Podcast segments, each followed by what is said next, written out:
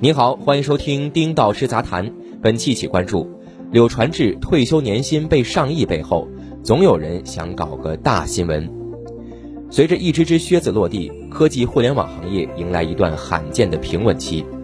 做号党、标题党、流量党不喜欢平稳期，总想搞个大新闻，攫取所谓新媒体时代的流量红利。已经退休的柳传志再一次中枪，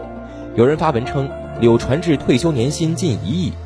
一个亿的说法足够震撼人心，也足够吸引眼球，而眼球就是流量。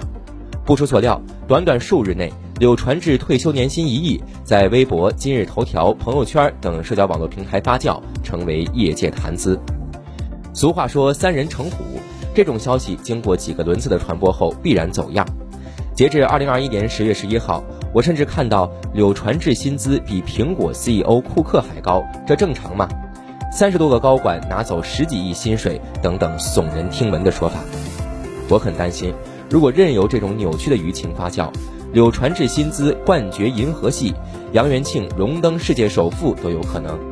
你们别笑，在当下的社交媒体环境，这种内容很有市场。这到底发生了什么呢？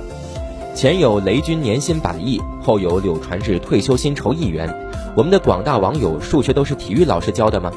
你们宁愿去看经过三手四手加工的做号党文章，也不愿意去看公开的上市企业年报吗？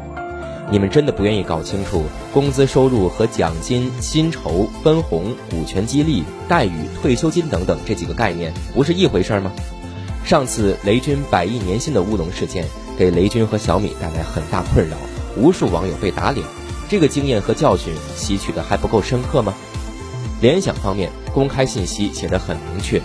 高管报酬包括薪金、酌情花红、中长期激励、其他福利。以及退休金及雇员的退休金计划公款。关于网上流传的七千六百零三点五零万元人民币这个说法，不是简单的工资收入或者退休收入，而是柳传志在二零一九年任联想控股董事长的综合总薪酬。这个总薪酬包括上述提到的分红、激励和退休金等等。过去多年，柳传志年薪大约在三四千万元级别。二零一九年的七千六百零三点五零万，是因为加了两千五百二十六多万的退休金，才显得更多。至于柳传志在二零二零年退休后的退休收入，远远达不到在职收入水平，更何谈能拿一亿元？在国内科技互联网业界，被高薪的大佬远不止柳传志、雷军。几年前，张小龙年薪三个亿，全国工资最高的人报道也广为流传。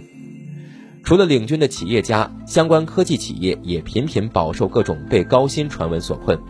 比如大家熟知的腾讯人均年薪八十一万，华为人均年薪七十一万等等，这其实都是一种误读。不明真相的网友把企业在人力层面的各种开支也都算作员工实际收入，闹了很多乌龙笑话。我注意到，在各自纷杂的声音背后，也有一些媒体人客观陈述了柳传志的实际薪酬，舆论方向似乎开始扭转。柳传志退休薪酬一亿说法，后续也应该会迎来大反转，就像雷军百亿年收入那次反转一样，打脸一众吃瓜群众。有人问我怎么看待这些声音和后续反转，我表达了我一贯的观点和看法。在我看来，我们的部分吃瓜群众宁愿相信自己的主观臆想，也不愿意费功夫去思考，进而被网络上一些带节奏的视频和声音影响了判断，人云亦云。对于吃瓜群众来说，柳传志薪资构成并不重要，重要的是他们只需要批判这个无良企业家，就可以获得道德满足感。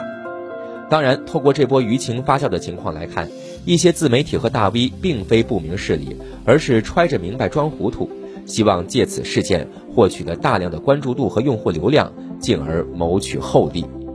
这几年有太多热点舆情往往会反转，给我们所有看客一个教训。对于热点舆情，让子弹飞一会儿再做评论和论断，以免被一些流量党的小道消息、十万加的账号利用。这两年连续几起高管薪资事件引发关注，不得不让我们发起一个行业思考：科技企业领军人物应不应该拿更高薪资，还是搞大锅饭平均分配呢？